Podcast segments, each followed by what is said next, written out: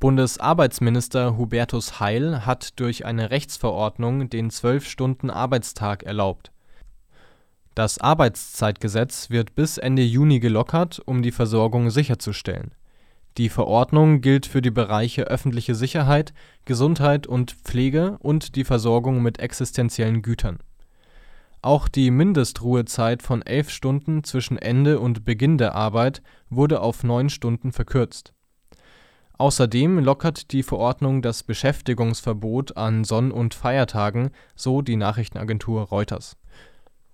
Alle Ausnahmen sind auf bestimmte Tätigkeiten eingeschränkt. Dazu zählen das Herstellen, Verpacken und Einräumen von Waren oder auch die medizinische Behandlung und Pflege.